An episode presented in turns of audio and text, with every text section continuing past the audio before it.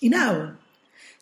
Eh, pasaron hartos días, casi dos semanas, es el día jueves 7 de octubre. Según esto son las 22, 21, pero este reloj está un poco adelantado.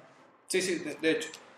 Eh, del jueves 7 de octubre, tal como decía Vilcher recién, Civil Cinema número 57, las películas que no nos avergüenzan. Eh, hoy nos ponemos, como otras veces, nos ponemos de pie, frac, etiqueta, sombrero de copa, guantes blancos, bastón y abrigo de armiño para los más putos. eh, que- Diablo. Y Hablamos de, hablamos de, ¿sabes qué? Hablamos de una película que ustedes se han puesto en el caso alguna vez de que han visto una película que, punto uno, los sobrepasa, los deja muy interesados, o punto dos, eh, está claro que se trata de una obra maestra, punto tres, no está en el canon típico de las películas que uno, que uno suele mencionar, o de, la que, de las que la gente suena- suele acordarse de, no sé, de un suácate cuando le preguntan cuál es tu película favorita.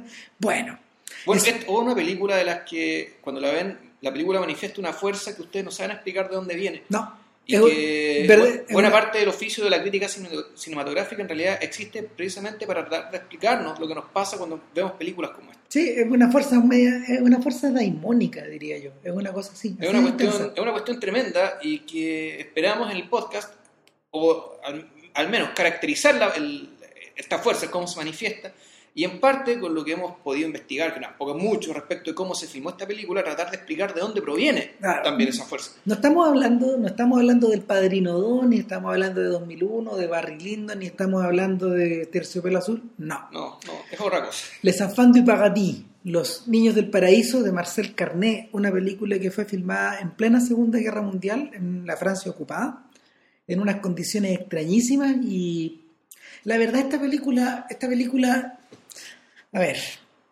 los franceses, los franceses le tienen un, un respeto reverencial. Eh, tal como por ejemplo se reverencia a no sé po, a algunas novelas de Balzac o a la obra de Víctor Hugo o, se O a Proust eh, y, y es curioso que estemos citando puros ejemplos puros ejemplos literarios porque yo creo que de una o de otra forma eh, Les Enfants du Paradis se siente casi tanto una novela como una película De- definitivamente sí. Eh, esta película está en reverenciada en Francia, eh, bueno, por las razones artísticas y calidad de la película, naturalmente, pero también por un tema de oportunidad. Eh, no, no oportunismo, oportunidad. La película, como bien dijo Christian, se filmó durante la ocupación, durante plena guerra. eh, con los nazis dando con los vueltas nazis dando vuelta, con, con- la Gestapo dando vuelta y con- otras historias que contaremos después. Claro, con la policía, con la policía secreta francesa eh, denunciando gente, yendo a buscarlos a distintas partes, gente escondida trabajando en la película, partisanos trabajando en la película. Yo creo Y, y la protagonista, a su vez, Ramos Arletty, Era- era amante de, una, de, una- de un, de un oficial de la Gestapo, y por lo tanto colaboracionista. por, in- indirectamente. Claro, Entonces, ese, como dicen los argentinos, ese quilombo que había... La película se filmó en medio de un quilombo, digamos, de- por decirlo de una manera, de un Y- caos, de un desorden, de una tensión constante. y en una, en una, en un periodo de filmación extremadamente largo, muy largo para los para los estándares de la época. Hay que recordar que si bien Francia tenía una industria cinematográfica bastante desarrollada, muchos de estos proyectos estaban divididos entre producciones de gran de producciones de alto estilo y al mismo tiempo cosas como más pequeñas.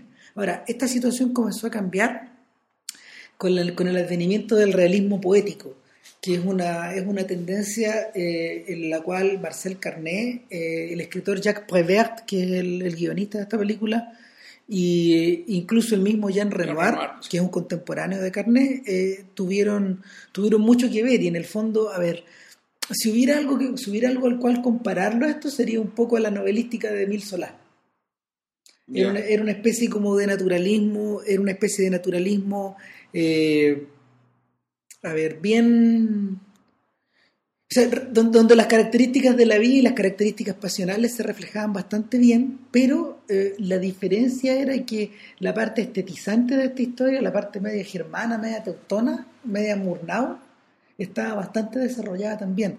Eh, para los espectadores modernos, el ejemplo, los ejemplos más, más cercanos serían de las películas de Renoir, por ejemplo, Tony, eh, el- La Bestia Humana, que, que en el fondo es como la película madre de esta, de, de esta tendencia, y en último término, no sé, también se podría hablar de, de, de Le Jour se lève, El día se levanta de Marcel Carnet, que inspiró, no sé, a mucha película, a mucha película eh, del cine negro americano, posteriormente. Yo no he visto eso. Yo de Carnet lo único que había visto era El Muelle de las Brumas. Ah, también es una película que tiene que ver con eso. También una película basada en una novela, eh, si no me equivoco. Sí, sí, sí, está basada en una novela.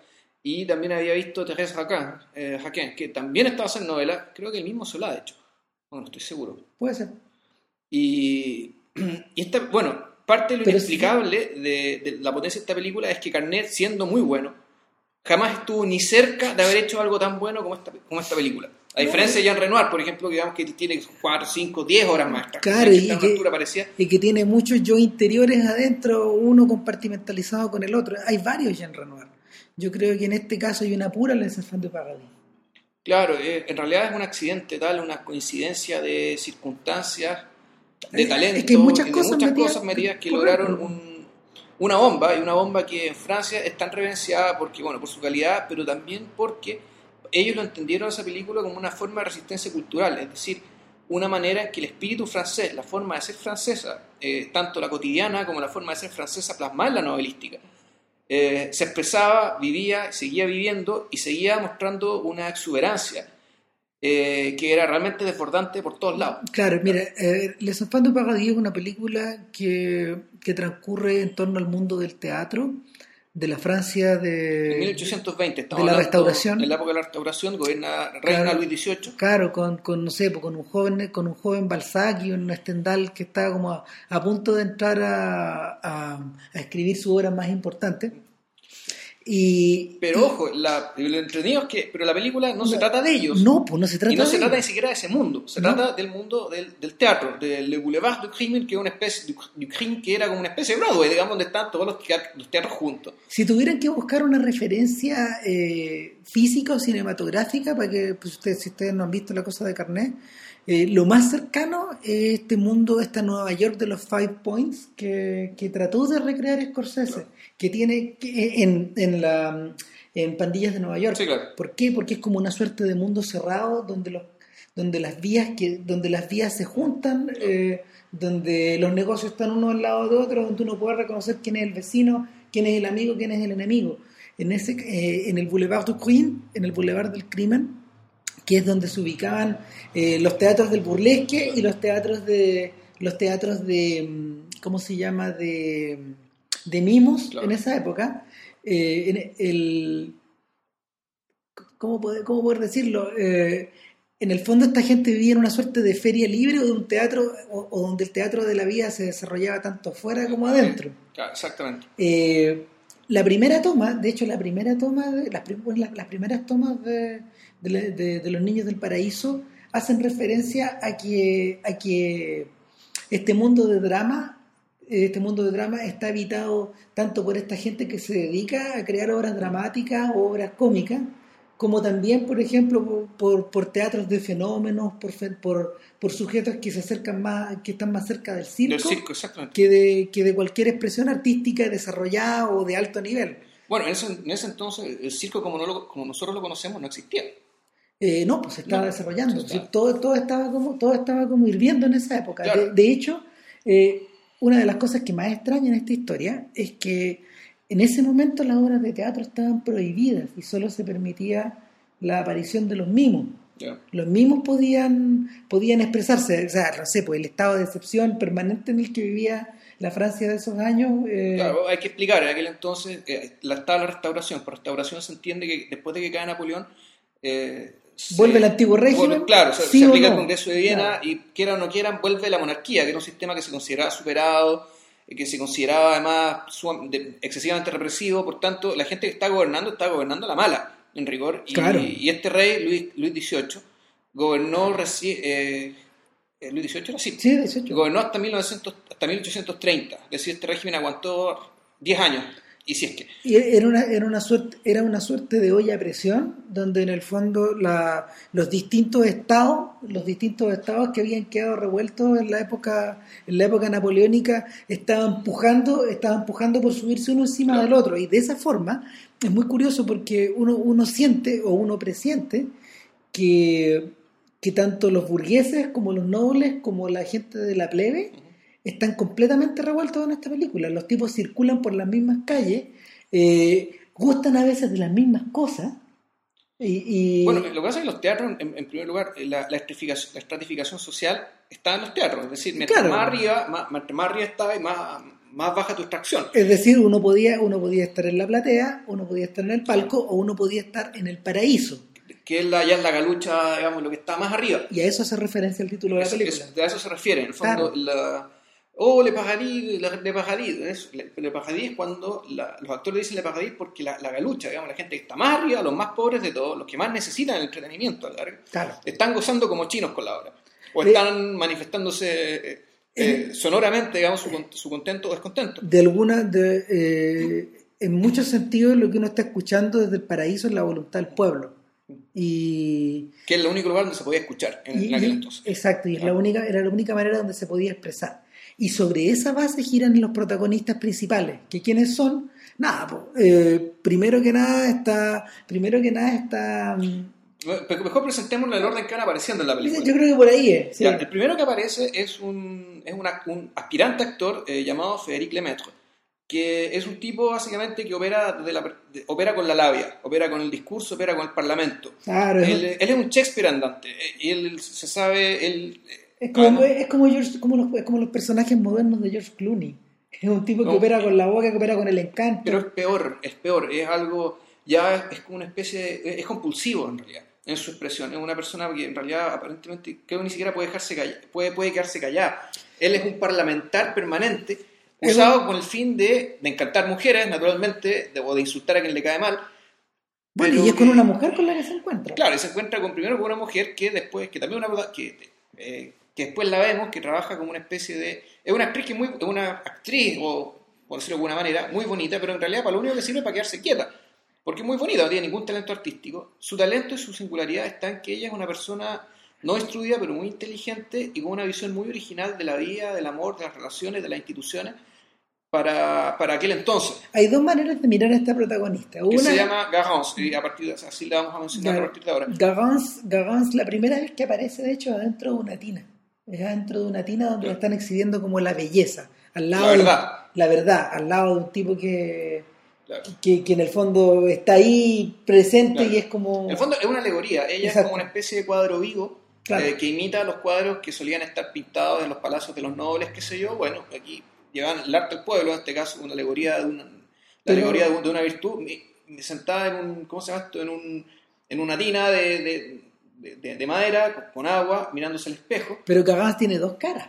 Pero al mismo tiempo, además, un espectáculo porno, es decir, la gente se queja porque no se, no se le ve nada a la verdad porque para eso entra. Entonces, eh, está supuestamente las la alegorías de los, de los, altos valores estéticos heredados de los griegos y al mismo tiempo porno. Bueno, eran las dos cosas al mismo tiempo. Claro, bueno, Carné y Poivert en ningún momento, eh, de hecho, em, en ningún momento se hacen los tontos. ¿Por qué? Porque Gagans puede ser esta suerte de musa que se va moviendo a través de esta historia, pero por otro lado, una persona que durante harto tiempo ha vendido el cuerpo. O sea, es una prostituta que, que, en, que de hecho ella, ella, no, ella no intenta ocultarlo jamás y eh, es una persona que uno puede ver frecuentemente en el Boulevard del Crimen al lado de otro sujeto. Al lado de...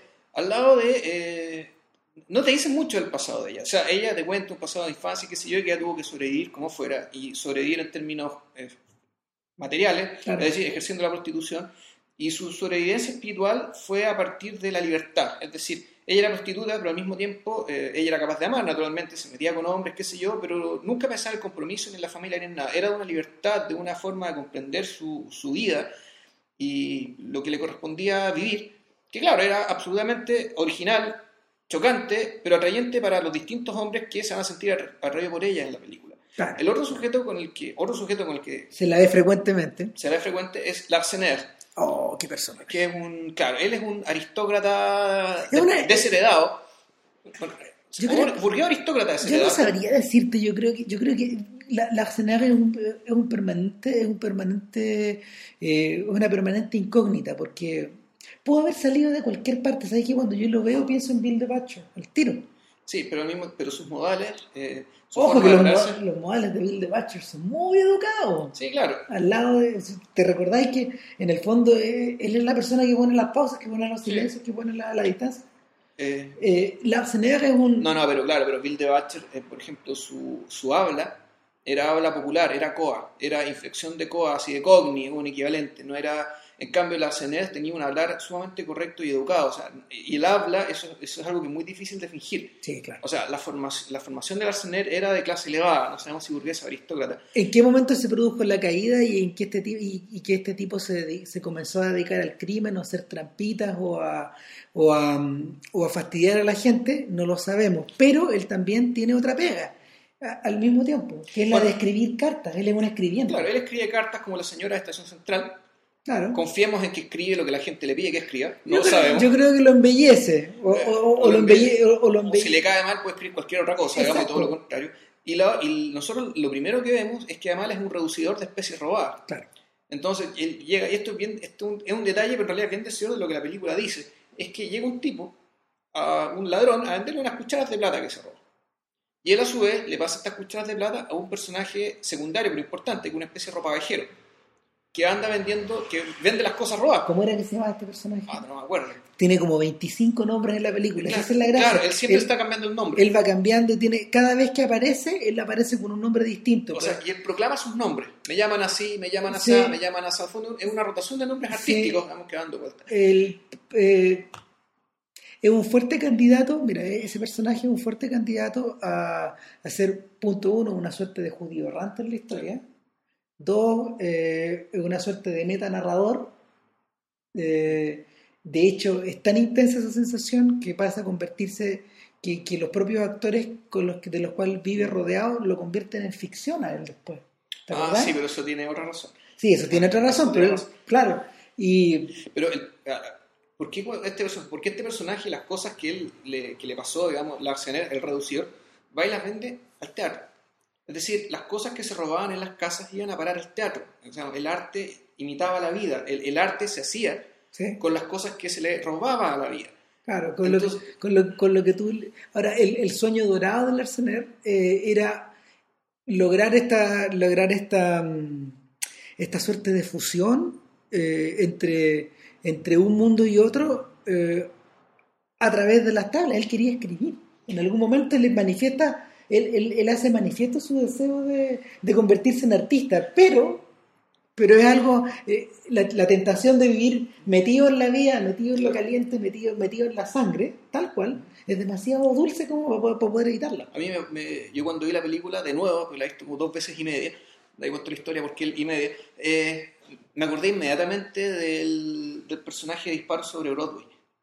Ah, verdad. El de Chas Palmentieri, que Está como sacado de ahí. que termina convirtiéndose, efectivamente se termina convirtiendo en escritor. Y, pero esa misma pasión lo devora. Pero, hay, una, hay una pasión muy, muy parecida. Ahora, esta otra película que yo creo que le roba mucho a esta, tal vez indirectamente, y tal vez ni lo sepa, es el Le eh, de Prestige. Ah, el gran yo creo que sí. ¿Por qué? Una de, la, una de las ideas fuerzas de esta película, y, y que en realidad buena parte de su potencia está ahí, es que el, este detalle, la escucharon, lo conté porque esta ida y vuelta entre arte y vida está presente en, todos los personajes. O sea, Larsener, por una parte, claro, él quiere ser escritor, pero al mismo tiempo en algún momento declama y dice expresamente que él mismo en realidad es una creación de sí mismo. Es decir, él, él se convirtió en lo que es y, y vive convirtiéndose en lo que quiere ser a partir de el actuar, el fingir, el forzarse a ser lo que en realidad no es, pero que a poco a poco se va convirtiendo en eso. El personaje de Frédéric Lemaitre, uno podría decir también lo mismo, que él, su forma de vivir la vida es una forma absolutamente teatral. Eh, Impostada y falsa, diría, porque él quiso ser así, porque eso después le va a servir para su profesión. en el arte, en el arte romántico y por romántico de, de la Francia del siglo XIX, era muy frecuente encontrar em, el motivo del escultor creando una escultura que a su vez se iba convirtiendo de la cintura para arriba en persona. Eso está basado en diversos mitos griegos. Sí, claro. Pigmalión, de el que hablamos. Lo hablamos el otro día, bueno, y, y, esa, esa misma estatua se va, eh, estos personajes se van estos personajes que parten convertidos en estatuas o en verdaderos prototipos de algo, van actualizándose, van cambiando, van mutando. Mira, en, la edición Criterion del DVD, en la introducción que hace Terry Gilliam, que es un gran fanático de la película, Gilliam hace una observación súper buena. Él dice que lo que, él más lo, lo que él más lo apasiona es la impresionante densidad que la película va adquiriendo a medida que va transcurriendo, porque en el fondo es como si la película se fuera enrollando, se fuera enrollando a sí misma, como si fuera una,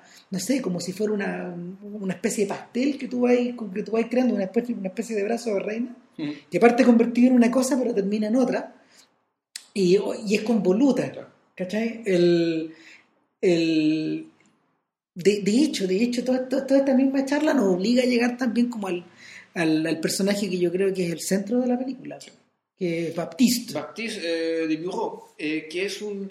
Él es un mimo. Resulta que está Larsener junto con Gargamos caminando, digamos, en, Estamos todavía en la película. Sí, claro, vamos los cinco minutos. Te puedes durar como cuatro horas, creo que. Claro. Eh, y resulta que Ben, ben eh, está en un show donde se está anunciando un show de mimo y donde está un, presentador, un señor Corales, digamos, y hay, un, y hay un tipo sentado, de blanco sentado mirando con cara de nada. Completamente inmóvil, completamente. Es una estatua, prácticamente. no, es, peor que eso, yo diría. Se parece. Se parece es un muñeco botado.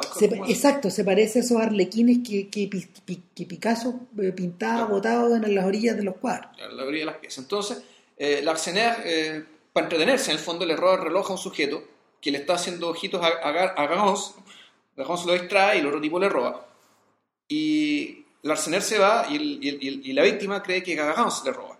Claro. Y la acusa, llegan los pacos y resulta que el mimo, que estaba viendo todo ahí, arriba del escenario, y todo lo que pasó, hizo testigo, y contó toda la historia pero con mímica. Y toda la gente y lo, convierte en un show, digamos. O sea, algo que era un, testimonio judicial, digamos, que fuera en la calle, eh, lo convierte en un espectáculo. Para gran vergüenza del señor Corales, que después nos enteramos que es el padre. Que el papá, y que lo expresa profundamente porque no sirve como actor. No, pues. Porque, porque es una persona que es una persona que es demasiado retraída. Entonces, bueno, a partir de ese encuentro, donde en el fondo, eh, donde el, mimo, Baptiste, salva a la mujer, a Gajons, digamos, de, de caer presa, ellos dos tienen un flechazo. O sea, de un momento se reconocen, se, reconocen como, como almas emparejadas en cierta manera. O como seres complementarios, por decirlo de alguna manera. Claro. Y como resulta que al mismo tiempo Lemaitre se había encontrado con Gajons en la calle y Gajons ya había estado con, eh, había ido a visitar a su amigo Larsener, aquí se nos arma el cuadrado, digamos, de estos tres hombres que están, en el fondo, girando en torno a una misma mujer. ¿O no será una especie de triángulo que tiene un centro? Puede ser, o sea, eh, puede ser. Después aparece otro hombre más pero al, y al mismo tiempo, pero al mismo tiempo el corazón de la película en realidad está con Gajons, está con, con, con, Baptiste, con el mismo. Pero ya vamos a explicar por qué. Después de la pausa, de la pausa cognitiva.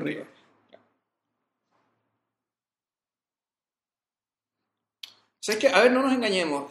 yo ahora estoy leyendo un libro de un libro de Alsac, eh, del primo Pons, donde la, lo que uno extrae, digamos, leyendo el libro, es que en realidad París entero era un gran teatro donde todo el mundo fingía.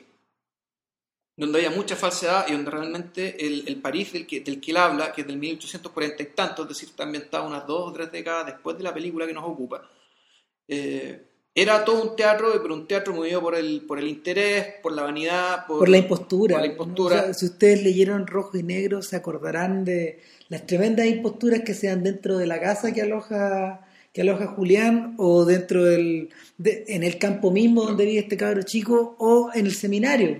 Claro, eh, eh, en el fondo lo, que uno extrae aquí es que en realidad todos los franceses o todos los parisienses eh, son actores y se ven obligados a hacerlo porque si dijeran la verdad su vida sería muy miserable. Probablemente esto fue lo que volvió un poco loco a, a Truffaut y en la medida que se hizo cada vez más viejo, cada vez quiso más acercarse a esta suerte de, de ideal teatral o de representación teatral de las cosas.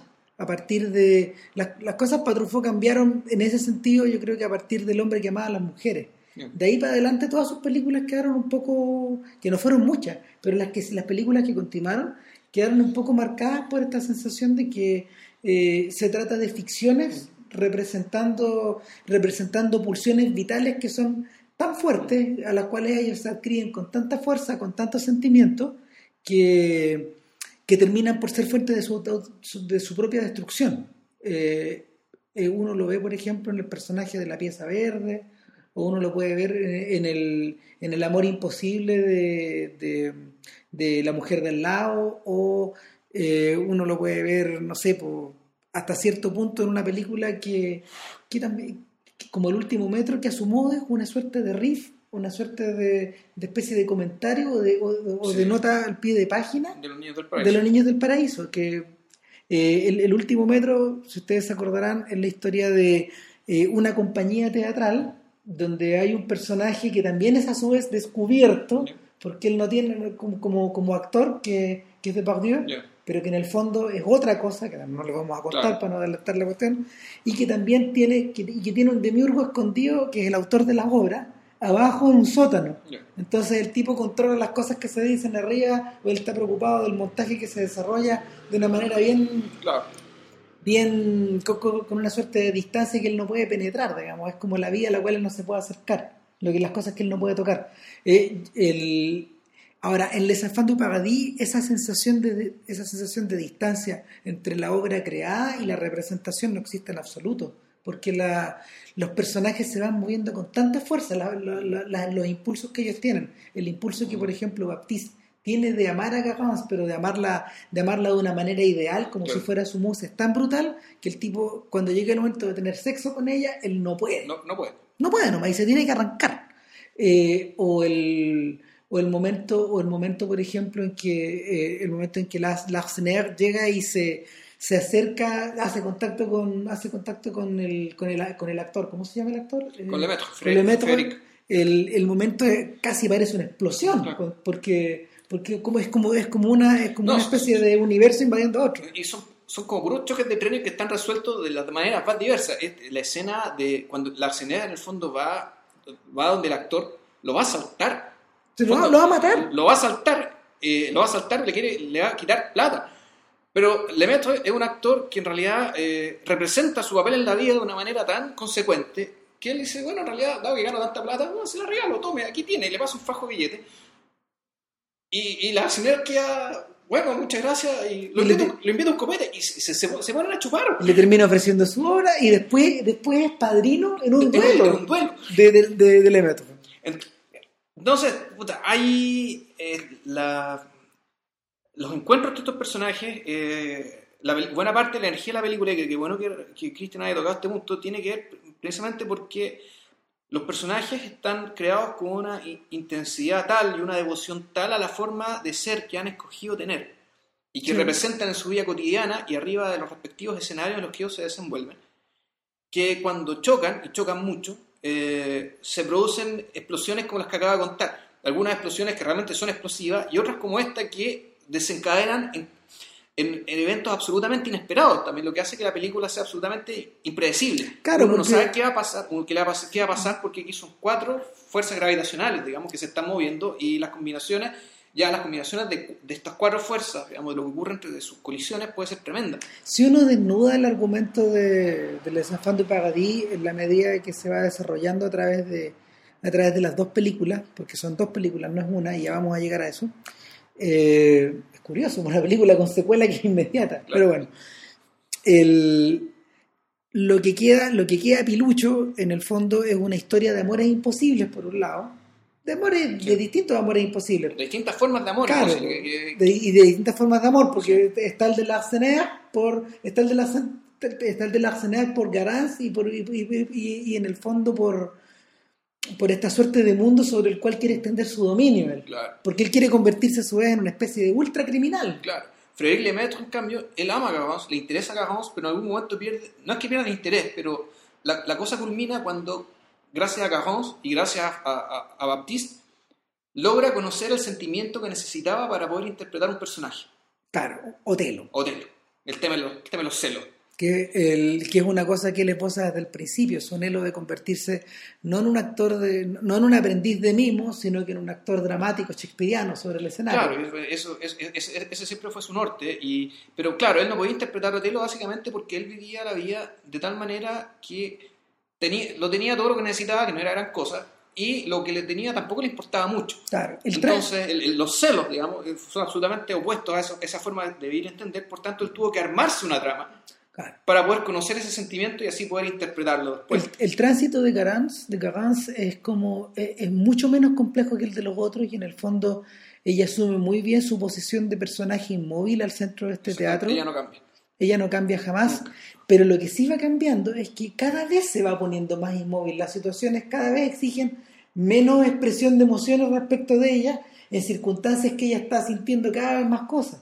Claro, a ver, la, otro, ¿Qué es lo que otro- le- otro pero- muy buen apunte que hizo Terry Gilliam, y esto yo lo vamos a hacer una, vamos a hacer, lo que acaba de decir Cristian lo vamos a relacionar en términos visuales, digamos, porque no hablar solo de literatura y trama, digamos, esto- esto es Claro, no. El Terry Gilliam hace un apunte muy bueno respecto de que el- en la primera, la primera mitad de la película, que tienen dos títulos distintos, porque en realidad son dos películas. Es que se exhibían dos, ya ya vamos a explicar, pero se exhibían separadas. Es por un, es por un problema de plata. Sí. En el fondo, y haciendo un breve paréntesis, eh, la película costó tanta plata que la única manera de financiarla era cobrando una doble entrada. Exacto. Entonces los tipos llegaron a la conclusión de que no O sea, podemos... no podían cobrar una doble entrada por una sola película de tres horas, así que tuvieron que partámosla en dos películas y cobramos dos entradas. Dejemos a los gallos lo suficientemente interesados como para pasarse la sala al lado. Claro, y la secuela creo que la dan con una diferencia de una semana. Más o menos. Al, al principio después ya las daban juntas. Claro. Las daban consecutivamente, pero eran dos películas Se y se cobraban dos. entradas. Claro, es como Che. Sí, sí, Más o más, o menos, menos, más sí. o menos es eso. Sí. Entonces, quiere decir que cada una de las partes tenía un título distinto. El primero se llamaba Le Boulevard du, Crime, Claro. el lugar donde recurren las cosas, y la segunda se llama El Hombre de Blanco. La primera película, los movimientos de cámara y la misma, y la misma, la el mismo montaje están pensados para que uno vea mucho. Son de una plasticidad asesina. para que uno recorra mucho, para que uno eh, se pasee mucho, de modo que este paisaje, que, que es cerrado pero al mismo tiempo es muy complejo y muy rico, uno lo, cono- lo conozca bien al revés y al derecho y se lo maneje muy bien. Por planos de secuencia dignas de Renoir o, de- o- Sí. o- o del mismo Hitchcock. O, también de, o del Ciudadano Kane, o, sea, de, Claro. o, de Orson Welles. Claro, con una plasticidad y un dinamismo que, que hace, claro, que, que la película se vaya, fluya de una manera inusitada. Digamos, realmente un ritmo tremendo. Yo siento, yo siento que yo siento que la película fluye como la sangre en el cuerpo. Así, o sea, es- esa película es así. Es una, es una especie de. Eh, posee una especie de pulsión que es imparable. Se tra se transcur- los 90 minutos se van de golpe. Claro, sí, no, es verdad. Sucede que esta, esta película, eh, el quiebre que acá se produce, eh, el, quiebre, el quiebre que se produce acá es cuando Garance Es acusada de un crimen. es acusada de un crimen y ella... o de para- colaborar en un crimen. más. Claro, de ser cómplice de un crimen del Arsenac. Y, y ella, para zafar de, de esta acusación, se acoge a la protección de un cuarto pretendiente. Un sujeto que sale de la nada. Un, un- un aristócrata, digamos, un varón que llega a verla al teatro, que ha prendado de ella, y esto que era muy frecuente, digamos, en aquel entonces, que la- lo- los aristócratas iban a buscar esposas o amantes al teatro, el- porque las mujeres más bonitas estaban en el El teatro. tipo poco menos que la combina a ser su querida. Tal cual. Claro. Y entonces empieza la segunda parte y la segunda parte ya tiene, un, tiene una impronta mucho más fija, más rígida, más teatral, la cámara se mueve menos y pareciera que además está todo más apretado porque, bueno, entró un nuevo elemento a la variable. Por tanto, todos los, todas, las partículas de esta historia tienen menos libertad para moverse porque el espacio no creció y Sí. es más protagonista. Todo, Es más... todo este romanticismo que corría como desbocado, de repente se ve un frenazo y lo que uno lo que uno empieza a sentir son las consecuencias de la decepción en cada uno, Claro. en cada uno de los personajes. Todos, todos entran marcados por una todos todos entran a escena marcados por, por lo que no consiguieron o por lo que ellos sienten que la vida les debe o que el mundo les debe o lo que ellos sienten o, o- o- o que ellos mismos quedaron en deuda consigo mismos. Es una, es una sensación como de estancamiento. Yo creo que O sea, no, o sea, yo no estoy tan de acuerdo, fíjate.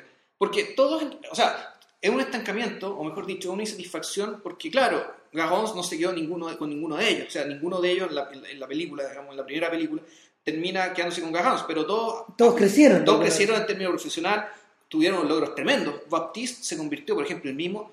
En uno de los actores más famosos del país. no, y no solo eso, el- la película es muy, es muy astuta en mostrarte que él era capaz de conmover hasta las lágrimas a Le a la galucha. O sea, la galucha que veía su obra. ¿Por qué? Porque yo no sé si el verdadero Baptiste de Bureau, porque, entre paréntesis, todos estos personajes existieron. o sea, Oh. esto, ni siquiera, esto ni siquiera son novelas inventadas. Todos estos personajes realmente existieron. Sí, Que con la- otros nombres. y- Que la historia. ay, No, no, de Bureau se llamaba así, Baptiste de Bureau. El mismo, el mismo se llamaba Baptiste de Bureau, Féric Lemaitre. Existió un gran actor llamado Féric Lemaitre que tenía características como, como, como, como las que dan en la película. y Garance y Larsener no lo sé. Parece que Gar- Garance es ficticia y Larsener es, parece que sí existió también, el asesino Larsener. Pero el punto es que, eh, pese a que no sabemos si el mismo Baptiste de realmente logró con su arte lo que demuestran que hace en la película. ¿Qué hace él en la película? Él hace lo mismo que hizo Chaplin. Fue darle voz a través del silencio a los más pobres, los más excluidos, los que menos tienen, y por el hecho de su desnudez fue capaz de apelar al mismo tiempo a todos, a aristócratas, burgueses y Le Pajadí, que realmente, que Le, Pajadí, es decir, la galucha, generalmente iba a la hora de teatro a huear, a gritar, a echar la talla, a gritarle cosas a los actores y qué sé yo. Pero claro, cuando iban a ver a Baptiste para emocionarse y para reconocerse.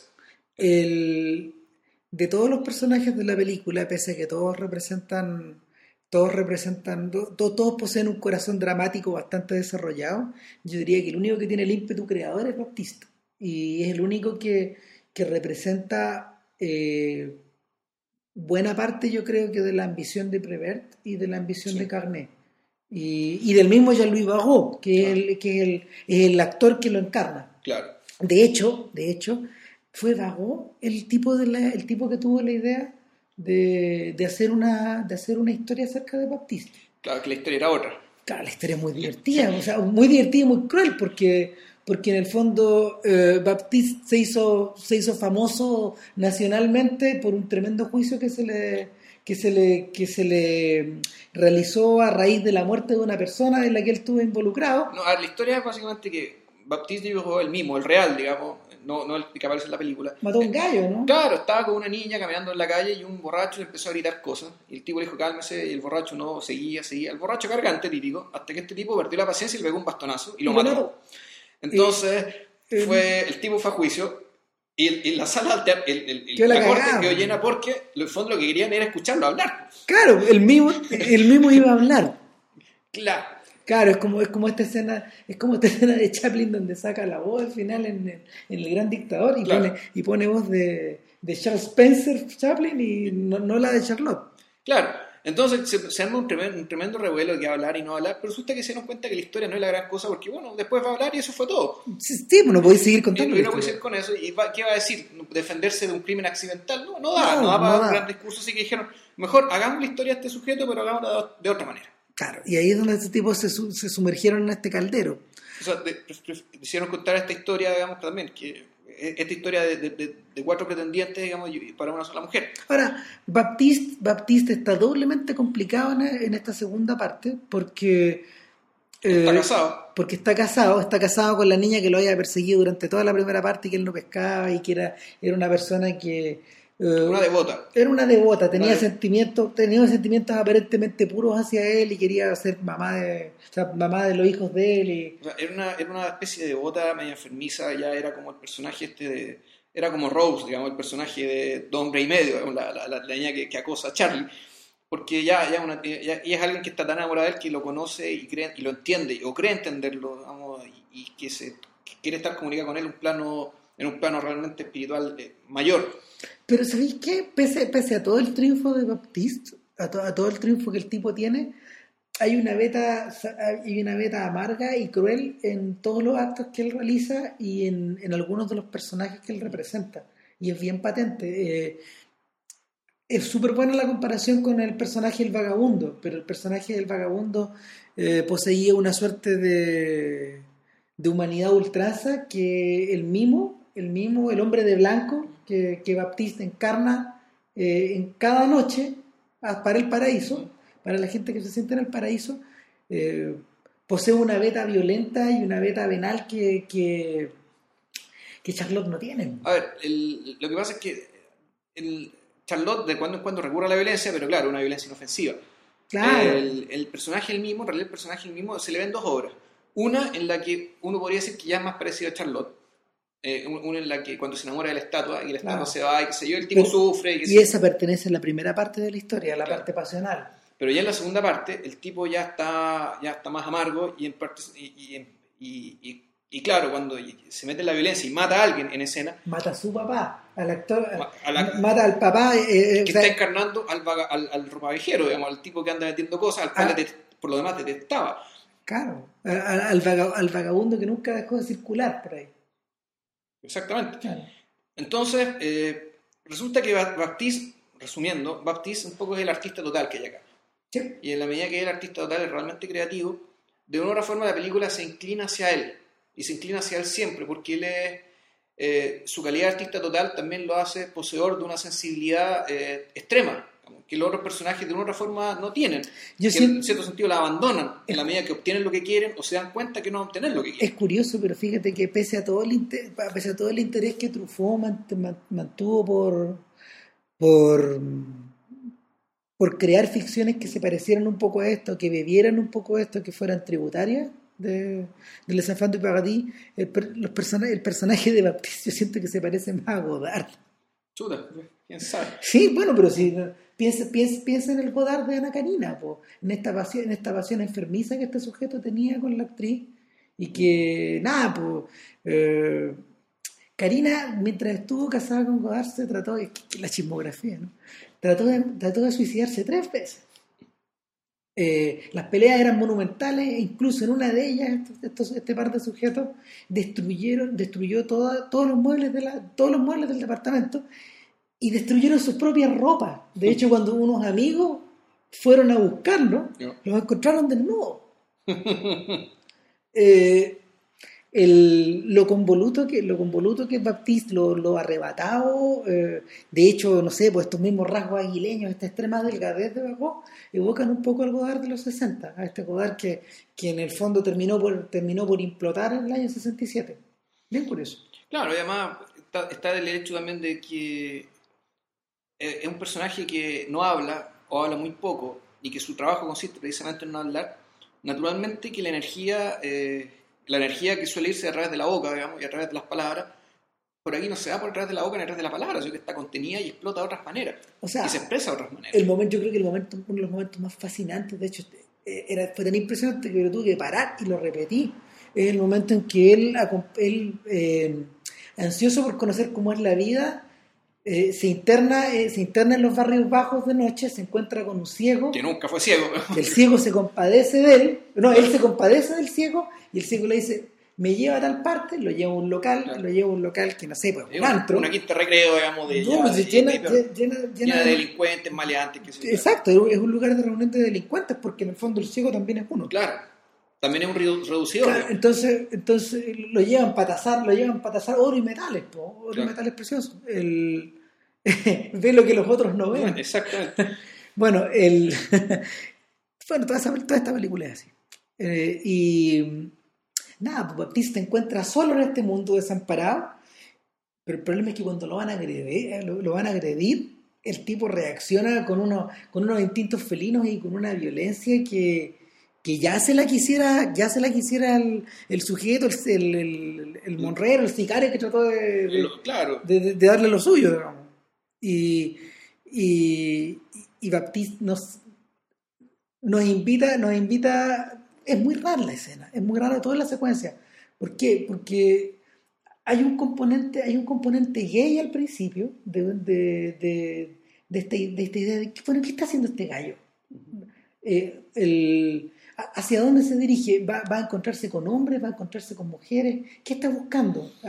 Y eh, bueno, después, yo no sé, pues después yo averigué que Carné era gay. Sí, Carné era homosexual. Y, y, hay, mucho de, hay mucho de su sensibilidad traspasada al, personaje. De hecho, y, y que era hetero, que era heterosexual, eh, lo hace presente de una manera bien, bien manifiesta. Luego, en, la, segunda parte de esta escena están desarrollados como todos estos instintos románticos de Baptiste que parecen muy de niño. Y en último término, está desarrollada toda esta pulsión animal que él tiene que eh, la mantiene bajo control, como una especie de, como una especie de, no sé, mantiene la fiera bajo control, la mantiene agarrada y una vez que la suelta no la puede parar. Claro. Eh, y nada, pues, lo curioso, lo curioso es que esta, esta bestia esta bestia que también, no sé, eh, eh, vive dentro también de, del Arsener y vive también de, de Lemaitre, eh, no termina, no termina explotando, sino hasta el final. No, no, no, termina expresándose esta furia descontrolada o esta, o esta especie de pasión que, que lo abraza todo hasta el final, probablemente porque, probablemente porque los tres personajes Los cuatro contando. los cuatro contando al conde, Al eh, al- varón, eh, los cuatro se encargan muy bien de, tal como decía JP al principio, de, de expresar todo muy por debajo, muchas veces, de, de- de- de- de ocupar la impostura como un arma y de, de sentirse también un hombre de estos tiempos que están todos controlados, pues, todos con la boca media cerrada. Yo, yo de verdad me acordé de algunos personajes de Stendhal, que, que todos aprenden a decir las cosas, pero a decirlas como por debajo o, hacer, o, o actuar de manera implícita, al mismo tiempo cortando buena parte de sus mejores instintos. Bueno, en realidad, uno. A partir de lo que dice Christian, en realidad me doy cuenta que la película explota cuando los personajes dejan de hacer eso. Sí. Es decir, cuando el Arsener le dice expresamente eh, al, al varón que lo detesta y lo, de- lo- lo detesta y lo desprecia, Sí. eh, o cuando el varón pierde la paciencia y decide ir a provocar a Lemaitre, al actor, porque eh, le, pegó una, le, le pegó una mirada de complicidad a, su, a, a digamos, porque gracias a Garrons él conoció lo que eran los celos. Claro, Pero, y- y- y- pero él lo interpretó con una mirada de, de seducción, entonces él lo quiere ir a retar, a retar a duelo. o cuando o cuando o cuando Baptiste finalmente finalmente vuelve a la pieza donde estuvo a punto de acostarse con Garance y trata de corregir el error Y trata, claro, se trata del fondo de... de- porque... de él- pasar la noche con ella de pasar la noche con ella, digamos, de, de- de- de consumar el amor que tiene, porque él básicamente entendió a Garrons. Porque en realidad todo se produjo por un malentendido. Él no entendía a Garrons. no No se entendían. Al principio no se entendían. Pese a que estaban muy raros mutuamente, que, que él está enamorado, digamos, perdidamente, pero no lo entendía. no se entendían de la misma manera que Chaplin no se entiende con Edna Purviance en las películas en las películas de 15 20 minutos Ya. Eh, están separados por un universo esos dos también. O sea, no sé, pues, miren, miren, miren por YouTube las películas de los Mm. cortos de Chaplin, de, de la ESA Night, de, de- de las que van como, los que llegan hasta, hasta, hasta el pibe. Ya, claro. O sea, la- el malentendido o la distancia que separa a los amantes o a los candidatos a amantes es profundo. La cosa va, se va desarrollando de otra forma una vez que aparecen los, los largos de Chaplin. Ahí se, orienta. Y, y es por eso mismo que la, es por eso mismo que Edna y ahí no salen esas películas. Hmm. Justamente. Aparece la gente que sí estuvo con Chaplin. Nada, co- ¿Qué me decís de la escena final? Que, a ver, de, de, de Les Enfants Paradis. eh, es una especie de, es una especie de carnaval desenfrenado. A ver, lo que ocurre es que están celebrando, están celebrando una fiesta, una fiesta popular. No, es un carnaval, creo que de hecho es el carnaval antes de Semana Santa, digamos, el, el carnaval, son los carnavales que, con los que termina, con los que empieza la cuaresma, digamos. Claro, y, y en este mundo, en este mundo donde todos usan disfraz, por primera vez casi todos están usando el mismo, que es como el disfraz de Baptiste. Que es como el disfraz de Baptiste, salvo Baptiste. Saludos que por primera vez está convertido en él. Claro, él es un civil que anda ahí con su pantalón, con una camisa, con la Claro, entonces está lleno de arlequines por todos lados eh, que se mueven de una manera bien frenética y, y- y difícil de, de identificar. Ahora, Baptiste va detrás de Garance. Va detrás de Garrons, al mismo tiempo eh, están. El, Lemaitre está, está condenado, está. eh, ¿Cómo se llama esto? Comprometido en duelo con el varón. Claro. Y está el Arsener dando vueltas, digamos, tratando de intervenir de alguna u otra manera que ya no vamos a decir más. Claro, no, no podemos decir más, pero con- con- les puedo decir una pura, una pura cosa más. Que Coppola copió, Coppola copió el, el- en su escena del carnaval de... No, no del carnaval. En, en- en esta escena clave donde muere, donde muere el tipo de la mano Niura, en El Padrino 2, Ya. este señor, el, este señor que, se- que este señor que circula de blanco por las distintas calles de la pequeña Italia. Ya, Al principio, Ah. ¿te acordás? Yo no me acuerdo cómo se llama, Don Chicho, Don Macino, no sé. ya. Un don algo en el fondo. Y, y Corleone anda por los techos tratando de ubicar a este gallo, ¿te acordás? Ah, ya, ya, cuando era joven. La fiesta de San. Ya. Ya, Está- napolitano. Claro, está copiado de ahí. pues, de Toda esta especie como de fervor. Está como sacado de ahí. Y yo creo, yo creo que. Pero que- ¿sabes qué? es que es un efecto bien raro, porque, claro, aquí se produce una explosión de pasión, una explosión de violencia, Claro. pero, pero una explosión tal que termina diluyéndose, y es el efecto de ponerlo todo esto en un carnaval. Oye, impresionante. En que como que todo es tragado.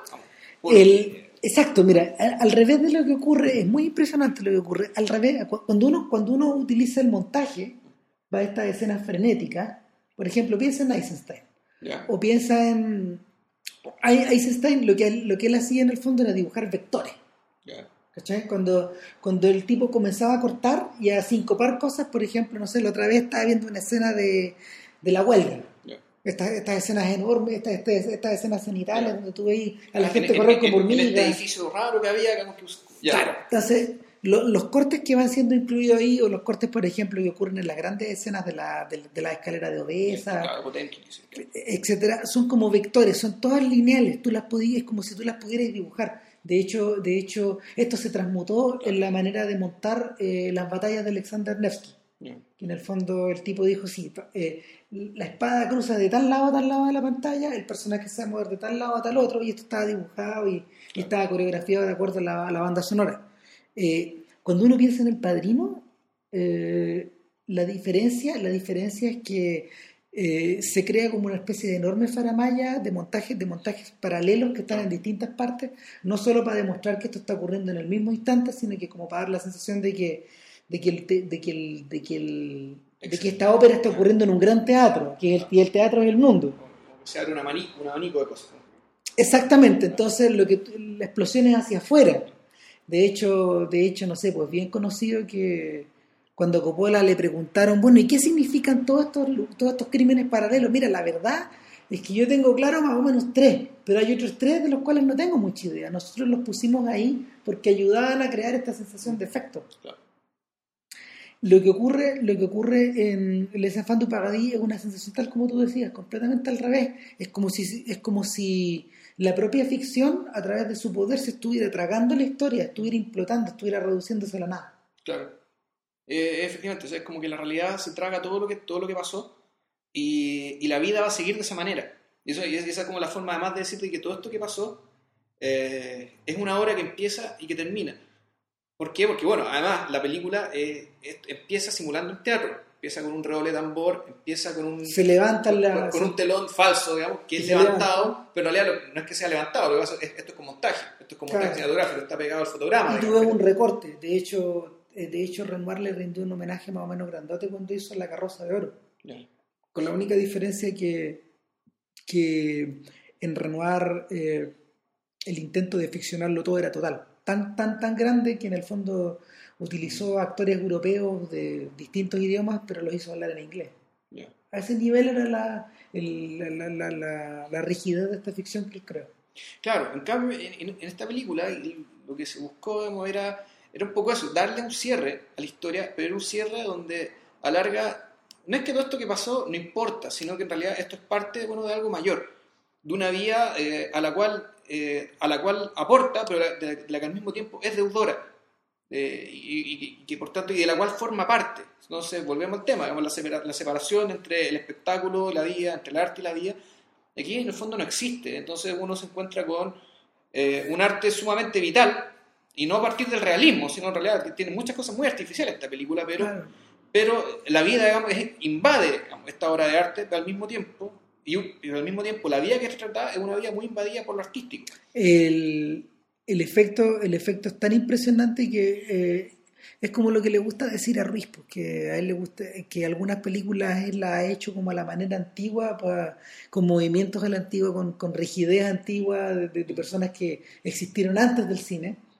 Y lo que uno siente esto es un poco parecido a eso, pues la, es que uno está viendo de verdad algo, eh, uno cierra los ojos y los abre y luego luego los abre y tiene una ventana al pasado, luego los vuelve a cerrar y en un pestañeo estamos en la, estamos en la, estamos en la Francia ocupada donde se está haciendo esta ficción.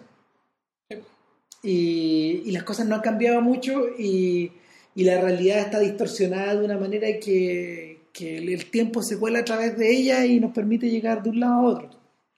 Eh, una sensación que yo sentí al final de la película era y es bien, es bien de Gilliam, la sensación es como si el mundo, el, que habitaran estos personajes se distorsionara a tal nivel que, que en el fondo la geometría, de la, geometría de las cosas, la geometría de las cosas se pusiera curva, se, se, se, mm, se difuminara, se doblara, se torsionara De hecho, la, el caos que reina dentro del plano, eh, de este plano que era tan ordenado al principio, en la misma calle que el Boulevard del Crimen, es una cosa que yo no recuerdo haber visto una cuestión parecida, de verdad. a lo que se parece el, es, son estas imágenes del carnaval que hacía que, que filmó Jean Vigo en A propósito de Nice. Oh, verdad. Este, es muy parecido, realmente es muy parecido. Desenfreno, sí. un desenfreno total. Eh, no es colorido, porque bueno, es blanco y negro, pero claro, desenfreno, mucho dinamismo. Es el tipo de cosas que uno ve en los cuadros de esa época, pero que uno no suele ver en las películas porque las películas estaban, estaban limitadas a otro tipo de geometría. Yo creo que Hitchcock, por ejemplo, intentó hacer cosas parecidas en Vértigo o, o no sé, eh, Wells tiene cosas parecidas también, donde tú sentís, oye, esta realidad se está torciendo. Hay algo profundamente, hay algo profundamente, hay algo profundamente doblado, torsionado, convulsionado en esta, en esta manera de ser. Y em, yo no sé si los mismos, yo no sé si los mismos cineastas franceses de la época, eh, bueno, los mismos franceses de la época no pudieron reflejarlo, y yo creo que muchos otros no, tampoco. Eh, porque el arte de Bresson, por ejemplo, es casi todo lo contrario.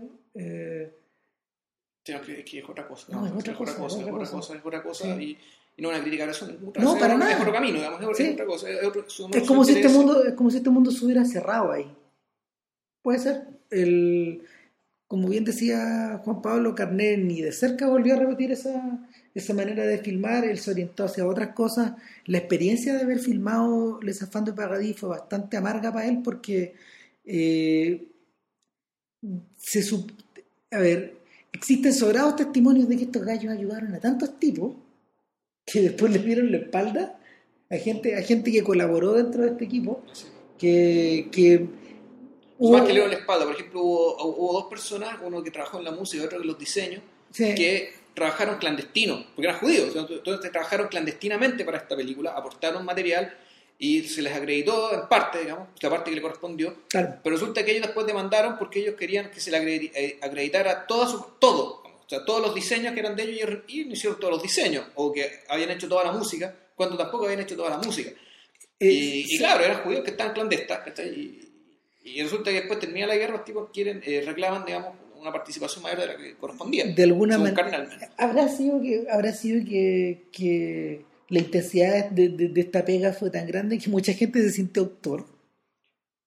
No lo sé, las historias que contaban eran de terror, o sea, por ejemplo, la, la utilería, cuando ponían frutas, comida en la mesa. La gente se la robaba. claro, los mismos, el, el, mismo equipo, digamos, o los actores, qué sé yo. Estaban muertos de hambre. Estaban todos muertos de hambre, no, había comida, digamos, estaban en guerra, entonces la gente se comía la utilería. Tuvieron que poner eh, frutas de goma. Sí, finalmente. Desaparecían igual. Eh, ah, pues eh, o sea, imagínense el costo de filmar una película de época. Que filmar una película, eh, película de época en un, en un, país normal, en un país en, una situación normal, ya es carísimo y prohibitivo. Es impensable hacerlo en una Francia, en una Francia metida en plena guerra. O sea, en un país que estaba ocupado por un país en guerra, es decir, que los recursos del país se iban a la guerra. Entonces, el, pero al mismo tiempo, y lo otro que tenía, entonces uno podría decir que eh, está el tema de la represión, que uno podría decir que se manifiesta inversamente en la escena del carnaval. O sea, todos esos extras que estaban ahí estaban realmente, digamos, viviendo una especie de carnaval real, aunque sea en la ficción. Estaban, desaforándose de una manera que la realidad no se los permitía. Yo creo. Y al mismo tiempo, eh, está esta situación, está la situación extraña, digamos, de que está, la presión económica, está el tema este de la represión, y al mismo tiempo está, se da otra situación muy improbable que era que había gente que financiaba este tipo de películas, que es algo que realmente después fue algo muy poco frecuente, o sea, películas de esta magnitud y, de esta ambición y, de esta...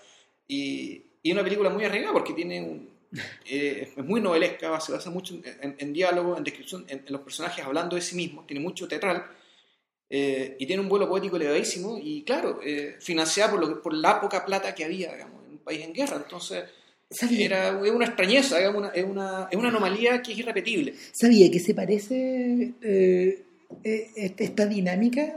Yo creo que tiene, por lo menos, no sé, pues uno no, uno no ubica todo, pero de lo que uno ubica,